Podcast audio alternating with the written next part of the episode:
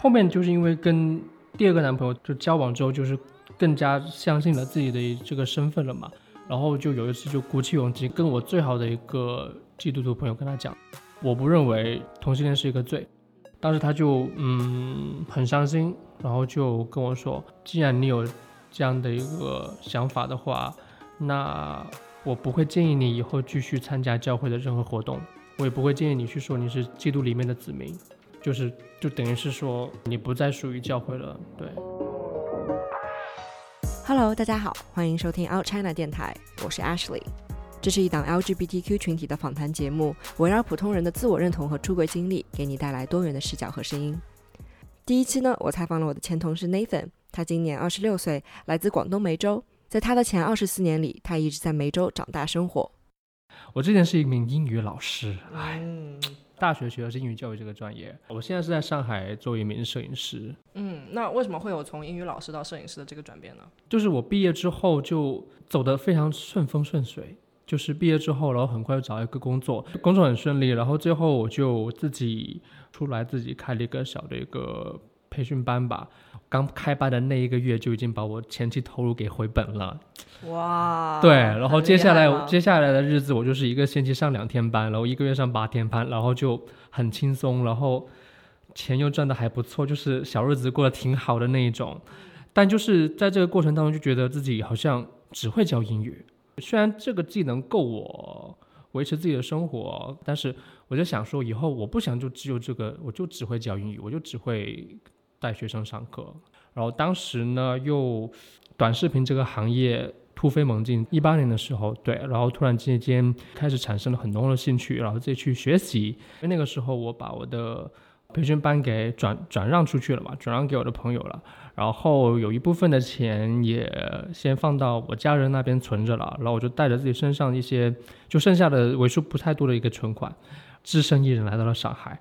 哎，当时就我觉得最大最失策的一点就是以之前是在网上看一些房租，然后就很便宜的房租，然后就然后又以为在上海就也能租这么便宜的房子，但是没想到基本上第一个月就已经把我的我的存款基本上都花光了。然后当时因为我是可以说是带着零技能去到那个公司的，对，前情提要一下，其实我们也是在当下频道认识的，对对我们是之前是同事，对，对啊。但我就觉得，我每次听到你这个经历，我都觉得非常的感慨。当时能做出一个换城市、换工作双重的这种大的决定，其实很需要勇气和嗯决心。你自己是一个比较有有勇气去做这种大冒险的人吗，？我不是哦，但是为什么当时会这样子做这个决定呢？会想说，当时我做决定的时候，那个时候已经是二十二十四岁了，二十嗯岁就就就刚刚已经讲过，我不想说。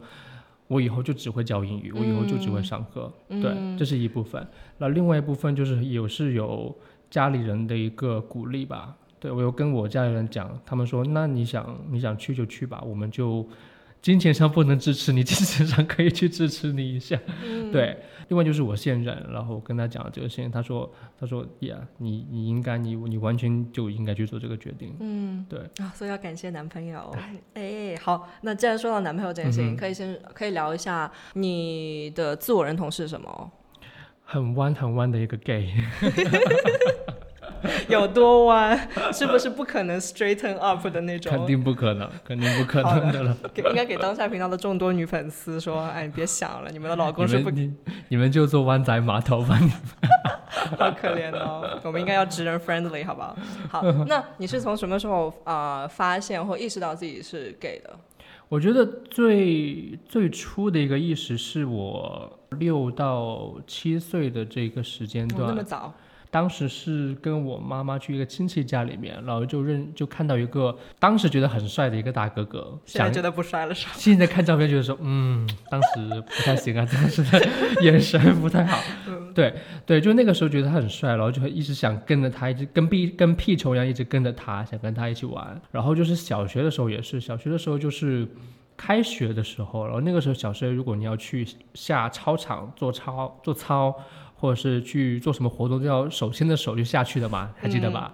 对，好像我们上海没有这个，上海没有，反正我们那边就是你一定要手牵，因为那个时候很多人，然后老师为了方便管理，就是说每个人要牵着手，不能乱跑，然后那个时候就很想牵的那个男同学的手，哎，就一直等着他，一直等着他，哇好就他了，好就牵他的手，嗯。哇，所以其实你的萌动还挺早的耶。但是我那个时候没有说性意识的一个萌动，嗯但就是我知道说我会更愿意，就是对男生的一个好感会更多一点。嗯但是同时，我跟女生玩的会比较来一点，比较多一嗯点。就是我男生喜欢玩枪啊，或者是玩那些打人的那些游戏啊，我我会比较少参比较少参与。但是女生那些扮装游戏啊，或者是玩玩洋娃娃那些，我会玩的比较多一点。哦，是吗？嗯比如说，就除了洋娃娃，还有那种什么跳绳？对，，跳绳，我，跳超厉害那个时候？什么样子的跳绳？就是我们那个时候有个顺口溜的，就是什么？就什么刘胡兰十三岁参加国民游击队，十五岁牺牲了全国人民纪念塔，这样子这样子，对对对，如果我没有记错的话，应该有一个是这样子的，哦，就是那种翻，就是对对对假装翻来对对对对对对，那个那个我超爱玩，这个顺口溜也太经典了吧！但是你会记得那个时候有别的男生玩吗？很少哦，很少，就是就是女生就肯定会玩，但男生你就一定一定要说过来过来过来一起来一起玩，才会过来，但是我会主动去玩。OK OK 初中之后就有了第一个暗恋的对象，OK，你那个时候是能够确定说是那种心动的感觉？那个时候确定是心动的感觉。初中，对，后面我们又成为好朋友了。这不就是所有故事都是这么结局吗？你暗恋的人没有没有没有，就是成为了好朋友就更好接近了，你知道吗？哦，这是第一步，你的意思是 OK？我我嗯对 OK。那那个男生你喜欢他，暗恋他，你会对他有什么行动吗？追求没有啊，就是不敢啊，就是不敢啊，最多就是像朋友那样子去接触他，就当哥们那样子啊。这样子哈，对就一直暗暗的压在心里吗？对啊，对啊，哦但是你会觉得你喜欢他这种情愫是正常的吗？加上引号的正常。当时肯定觉得不正常，嗯嗯嗯但是躲不了，也不能去按耐住他。嗯。对，但是除了他之后呢，就是这个 crush 这个暗恋持续了多久？高一的时候，因为我们那个时候正好又去同一个高中，哇，那真的还挺久的旷日持久的暗恋哦，first 对 love。对对对对。到高到高一高高一下学期的时候，干了一件非常非常蠢的事情，是什么？谈了一个女朋友。为什么？就那个时候是你不是还爱着他吗？对啊，就就因为我知道那个是一个双引号的一个不正常的一个呃一个情愫吧，然后那个时候就很多人很多人去交女朋友啊，交男朋友啊，嗯对，然后我那个时候长得比较高，然后又是在文科班，文科班男生男生非常非常少。当时是有一个女生经常叫我帮她买早餐，然后我又会帮她就买好之后又送到她那边去嘛，然后那个时候就很多男生就说哦你们两个在干什么干什么？OK，然后就有一点起哄，然后被他们有一些怂恿，然后后面觉得说她其实长得还挺可爱的，挺漂亮的，嗯。然后就在怂恿之下表白，然后在那段时间就不算正式交往，但是又算交往了一个月吧，然后就我自己就是非常非常不主动，因为我就知道我其实不是算真正的喜欢他，嗯，对，然后就一个月之后就结束了，你就想试试看。对。但是这一个月之内，你们做了男女朋友该做的事情吗？亲亲抱抱、搂搂。牵手有，然后亲有，嗯抱就没有，因为那时候挺热的。主要是这个原因，笑死了，居然是那么实际的原因。OK，对，但是那些那些时候你，你是在那些实验之后，你会更加确定自己的对男生的这种感觉吗？还是对，我会到高二的时候，我就已经非常非常清楚，非常非常明确了。你那个时候会跟任何人提起这件事情吗？不，会，绝对不会，一个都不会。一个都不会。那高二为什么突然就不喜欢那个男生了呢？就高，就是我在高中的时候还是一个非常非常好学生，虽然读书不怎么样，但是还是个好学生。OK，对，然后高二的时候，他他好像开始吸烟了，然后觉得他就变成一个坏男坏男生了。Bad boy，对，然后就嗯，就但对，但他哦同时我们也是不在同一个班里面，嗯哼，对，所以就 OK 渐行渐远吧。因为吸烟不爱上这个坏男孩之后，后面呢？后面对男生的这种感觉以及性倾向的这方面的认同是怎么样发生改变呢？后面就是啊，非常人生当中非常神奇的一步了。嗯就是后面就是认识了一一些，OK，先先先先前面有一点铺垫吧。嗯然后因为 LGBT 的一个原因，呃，嗯这是 queer 的一个原因，然后自己交朋友或是跟朋友交往的一个方式就是非常的古怪，也可能是呃青春期的一个原因，就导致我自己身边非常非常少朋友，但是同时我又很很害怕孤独，嗯。但是我又不知道怎么去跟别人交往，就朋友之间的交往，然后就整个人的状态都非常非常的低落，经常就是自己一个人上上下学，然后下课的时候也是自己一个人，然后嗯就算有人想找我玩，我也是觉得说啊，算了算了，不想去这种感觉。天哪，好难脑补啊！就看到你现在的状态，就觉得挺外向的、啊，也挺 social 的、啊。no，我跟你才一级外向，我跟其他人不外向的。Fine，好吧对，I bring out You are very special, you know. OK，I'll take that. OK，all right，all right，enough of me. OK，OK，孤僻的男孩。对，就在就是孤僻的男孩，然后高二的时候又突然认识了一些基督徒朋友。怎么那么突然呢？是什么样的机会才能是是这样子的，就是呃，有一个当时我们当地的一个大学生，他在我们学校举办了一个英语角活动，然后就我就跟其中一个美国人聊得比较好，然后他觉得我英语比较好，就问了一些问题比较好，比较高深一点，就别、别家比其他人都会问说你喜欢什么颜色，你喜欢吃什么东西，我问的就是可能就是说啊、你觉得中国的教育跟美国的教育之间有什么区别，这样之类。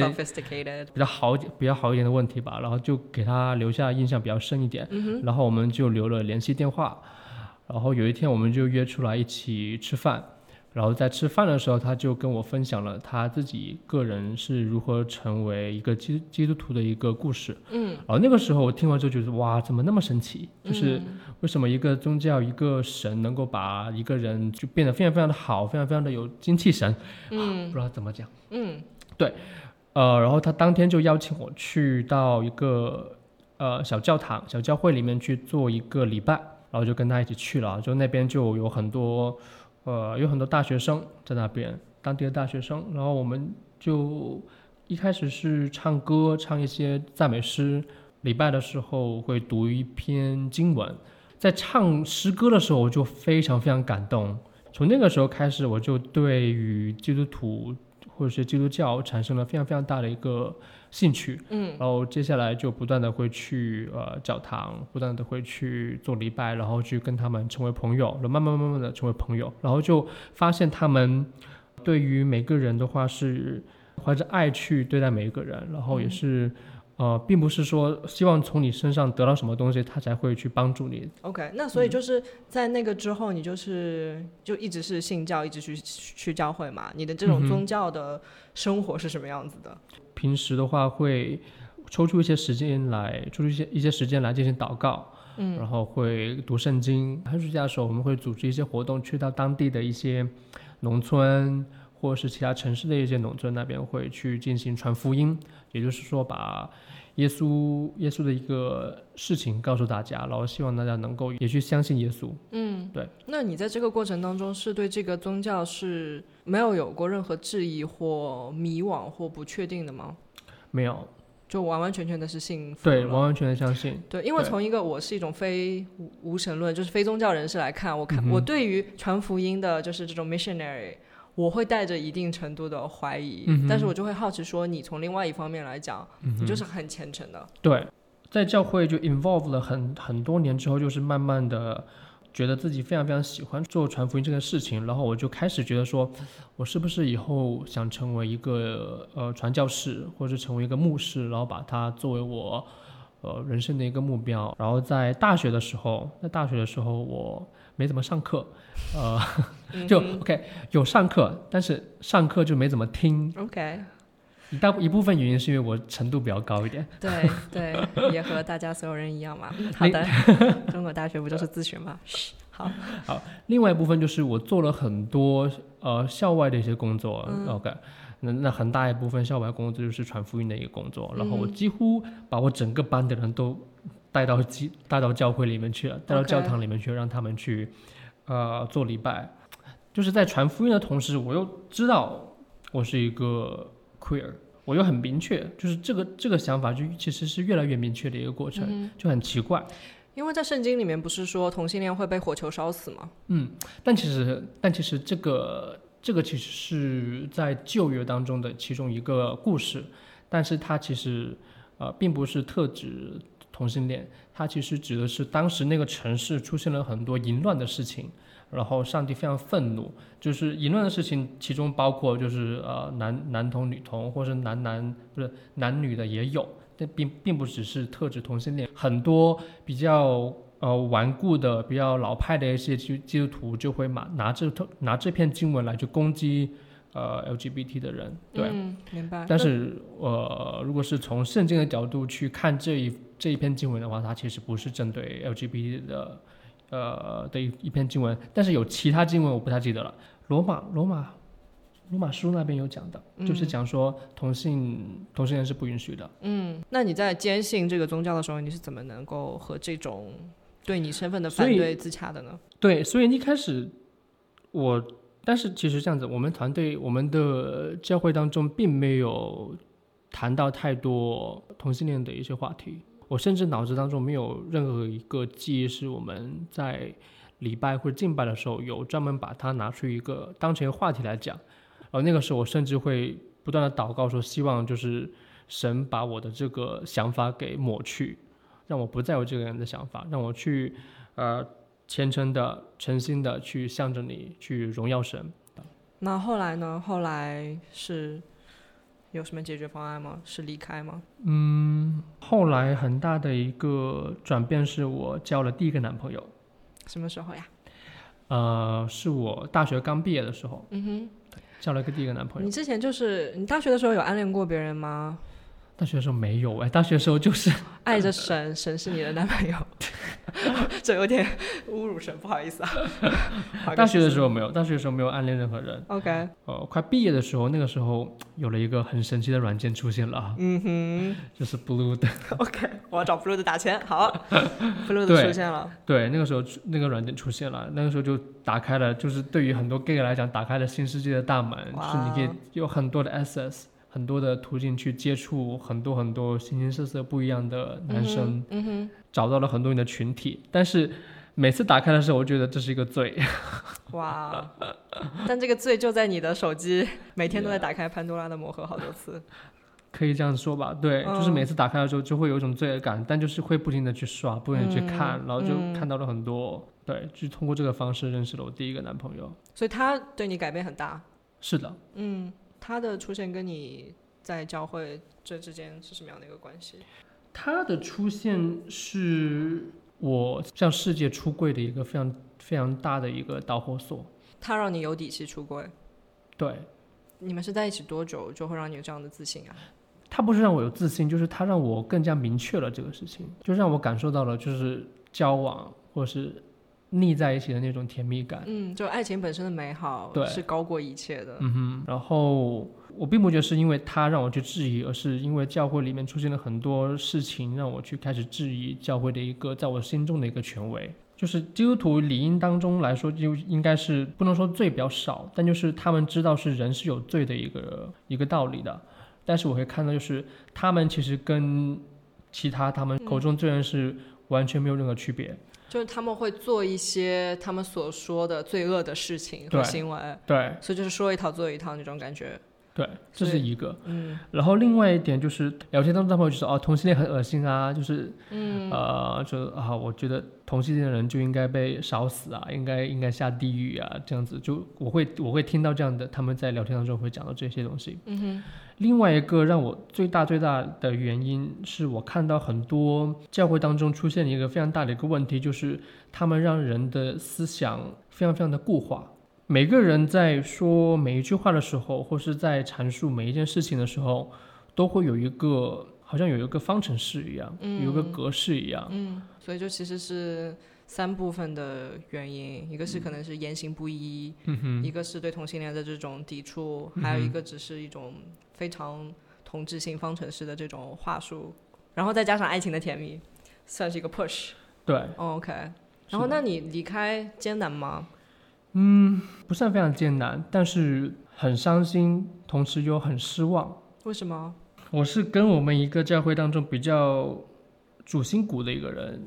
跟他约了个时间，想我就说我们我想跟你坐下来聊一些聊一些我非常重要的一些事情。嗯，我当时就其实我是非常非常害怕，然后手都在抖，然后很担心，就是说他会很生气，然后把我赶出去，然后觉得说我在做非常恶心的事情，我我是脑子会预想很多这样的的对话会发生，对，但其实没有，但其实没有，就是他还是挺冷静的，他觉得说他更关心的并不是我是一个同性恋，他更关心的是我当时跟神的关系是是怎样子的。因为那个时候我其实已经对信仰、对对宗教，对已经有点动摇了，对，对他可能也看出来了吧。这是第一个。然后，但是因为出轨是一个 人生当中，就是你会一直做的一个事情，所以我就是跟他出了柜之后，要跟另外一个基督徒出柜，嗯，啊，又另外一个，又另外一个，另外一个，另外一个。然后因为当时的话，我所有的朋友都是都是基督徒，然后那个时候我出柜，其中一个很担心的点就是我会没有朋友。嗯，我会又变成孤独的一个人。然后有另外一个牧师，当时就问我说：“那你觉不觉得男男的行为、同性恋的行为是一个罪？”当时我就想了很久，内心里面纠结了很久，然后就说：“我相信他是罪的。”然后他说：“好，那就那就那就还好办。”他当时就跟我说：“那就还好，你有这个认识还还还行。”他们是觉得你还可能会。改成 maybe maybe 他们没有他们没有这样子他们没有这样子跟我说，但是我觉得他们是，呃，他们想确定的一点就是核心的，我的信仰对于罪的认识是正确的。明白。对，后面就是因为跟第二个男朋友他就交往之后，就是更加相信了自己的这个身份了嘛。嗯。然后就有一次就鼓起勇气跟他们讲，我不认为同性恋是一个罪。嗯。对，就很明确跟这样子跟他们讲。嗯，然后当时他就嗯很伤心，然后就跟我说，既然你有这样的一个想法的话，那我不会建议你以后继续参加教会的任何活动，我也不会建议你去说你是基督基督里面的子民。这这这算是一个比较明确的决裂了吧？对，嗯，对，当时是，到比较后面的时候。自己找了很多资料，关于同性恋的资料，然后因为那个时候有更多的途径去，呃，关注同性同性恋的一些话题，然后很多什么样的资料呢？电影啊，呃，你看什么电影？啊，那个镊子吗？不是不是不是，那个电影就是春光乍泄，蓝雨都没看呢。Oh my god，你有好多课要补哦。那个爱在暹罗，那个 gay 片很重要，对于基督徒来说，对于哦天佑包比，对对对对对对，那个电影，我看我看那个电影之后觉得说，哇哦，这个那个电影真的太好哭了，对，拍的太好了，然后里面很多核心的东西都是跟教会完全完全相关的，就但是 但是基督教又是一个非常非常广泛的一个教，就是。我所我所在那个基督教其实是属于新教的归正派，对。然后然后电影当中的那个其实又是不一样的一个什么什么派什么什么派，又是不一样的。OK。对。当时我就把那个电影介绍给了我一个基基督徒朋友，然后他就跟我说了这个情况，就是说他是另外一个派的。哦。你不应该听，好吧？哇，这就是很像家长经常会说，美国同性婚姻合法了，那美国是美国，中国是中国，对对对对，不一样的国情，对对对，有一种那种感觉，有种这种感觉，对。但其实核心的内容还是一样的，核心内容还是一样的。那个电影其实对我的改变非常大，嗯，然后让我觉得这就是我呀，对啊，就是我呀，我我我生而就是这样子啊，然后我并不觉得这个是个罪，我觉得。那那个电影的话，因为其中还讲到，主要是他妈妈的部分很多嘛。他妈妈因为儿子自杀，spoiler，他妈妈因为儿子自杀，然后就去做了很多那种倡导权益的事情嘛。那那个电影会让你思考你跟你家人的关系吗？虽然我家里面没有，他们不是不是信教的，但是虽然跟他们出柜是非常难以想象的事情，需要非常非常大的胆子，但是我觉得他们还是依然是爱我的，我会。猜测说他们并不会因为这个事情不去爱自己的儿子。你的猜测是正确的吗？一半一半吧。嗯，怎么说？因为我跟我们家人出柜了嘛。嗯，是什么时候呢？两年前的时候。嗯。出柜前有做准备。怎么样的准备？嗯，带了一个星期的衣服，打包了一个星期的衣服，送到我朋友家，然后跟他。就准备好逃。对。白费扫地出门。对，对，就做好，就就是做最坏的打算嘛。对，准备好了，然后就叫我爸妈，然后进房间，然后说我有事情跟你们讲，然后把房门也关了起来。然后那个时候我们爸妈觉得说有什么事情好讲的，就那个时候还是面带笑容的，就说，然后坐下来之后就啊就等了很久，就那个口已经打开了，就是没有声音，知道吗？就是非常非常的害怕，非常非常担心，就嘴已经张开来了，声音就出不来，但最后就逼迫自己咬着牙就说了出来，就说。呃，嗯，爸爸妈妈，我是我是同性恋，然后说完之后，你就可以看到，我我就看到就是我爸爸跟我妈妈整个表情就凝固住了，然后，呃，然后那个时候讲完之后，我爸爸就非常非常愤怒，然后一直在骂我，怒气让就是让他不知道怎么去思考了，就说了很多。非常难听的话，也非常没有道理的话，嗯，呃，让我自己也有有点生气，想去跟他辩解，但是发现越辩解他越生气，越辩解越生气，嗯，然后那个时候，因为他其实身体不是非常好，我就担心说，嗯，他太生气的话可能会晕过去或怎么样子，所以我就没有跟他讲太多。是那些很伤人的话吗？说你什么不孝啊、畜生啊什么之类的？哦，那就更更更伤人，比这个要比比这个比这个要更伤人。OK，对。哦，然后你就是担心他可能身体不好，嗯哼所以就也没有继续的逼下去，说一定要达成某种和解之类的。对对，但是我妈妈就，呃，问问了一句话，就让我非常的非常的安心吧。她就说：“那你是同性恋，你一个人，你老了以后怎么办？谁来照顾你？”嗯，对，就因为当时就是那个非常紧张、非常火药味非常非常浓重的一个情况下。他问了我，他问了这样的一个问题，就会让我觉得非常的，就是你能感觉到他的温柔，就是他他的内心深处还是担心你，就是为你感到。对他考虑的是我以后怎么样子，但是我爸爸考虑是他的面子以后怎么样子，明白？他以后怎么在在这个家里面继续活下去的一个问题，明白？第二天晚上又又聊了一次，又又聊了一次天，然后还是这样子，然后那个时候爸爸就就直接说，嗯。他不再认我是他的儿子，嗯，对，嗯，他就很明确这样子讲了。他是讲气话还是真的这么做了？我觉得都有，都有。嗯，但是我觉得气话成分还是比较多的了，因为我毕竟还是要回家，他们还是要靠我的工资养活的。哈 哈你现在有 bitch face 给大家描述一下。OK。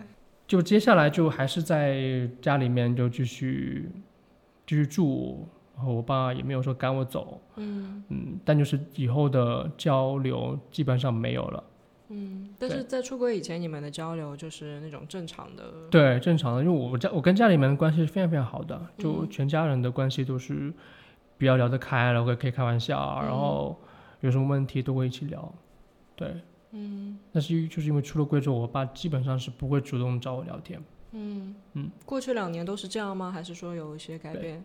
过去两年都是这样子，没有没有改变。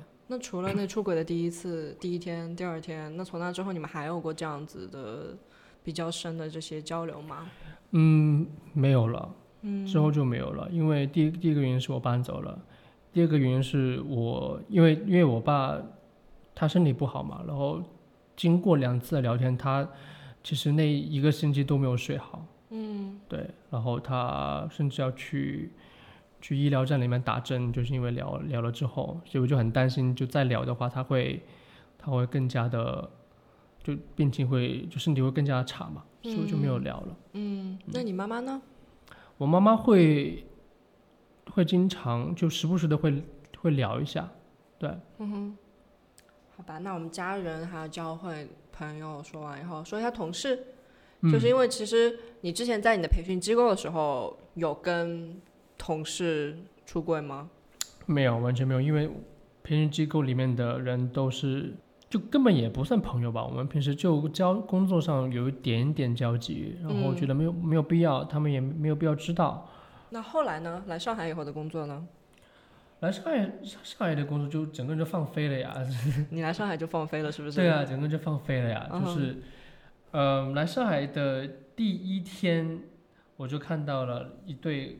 穿着短裤的 gay couple 在那边路上牵着手走路，然后那个时候就说来对地方了。Oh my god！我觉得上海市应该用这个做 slogan 好吧？上海一座多元的城市。对，确实很多元。然后我们办公室也是非常多元的，然后就无所谓啊，就跟他们讲，然后跟所有人也是，其他人也是，对，就非工作的人，非工作工作以外的人，也是很很开放的，就在聊这个事情。对，嗯，所以说其实来了上海以后，你就处在一个没有柜子的状态，可以这么说吗？对，嗯对的。嗯，那你现在就是对于你自己的 gay identity 这件事情是怎么样的一个感觉呢？你觉得它对你来说意味着什么？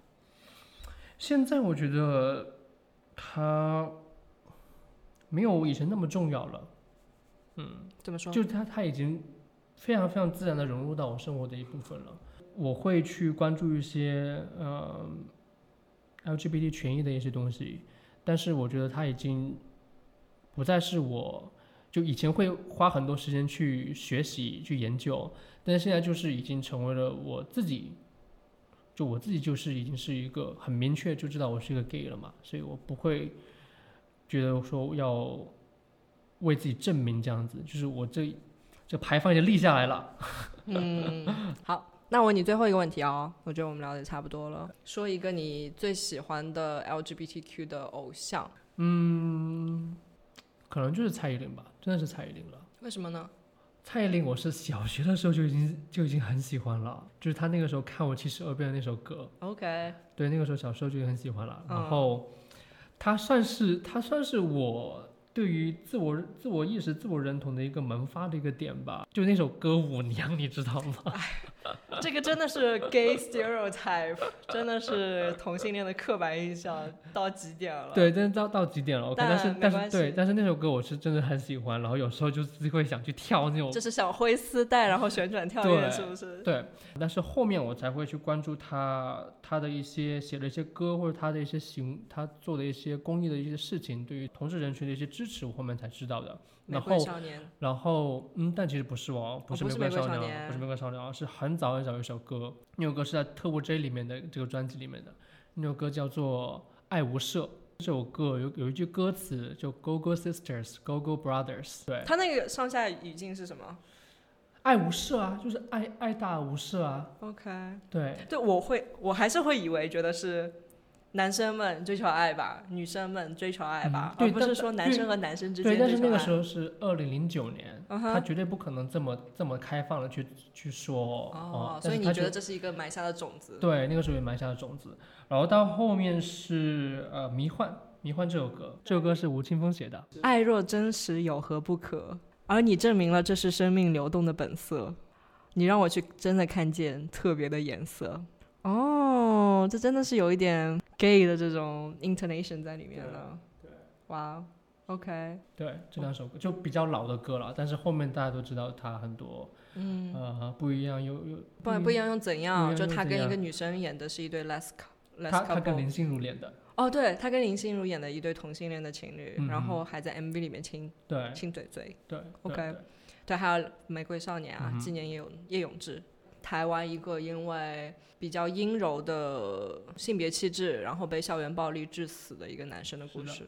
OK，、嗯好吧，嗯谢谢你，Nathan。谢谢 Ashley，嗯哼，那我们就卡吧。好，好的，三二一，卡。嘿谢谢你收听到这里。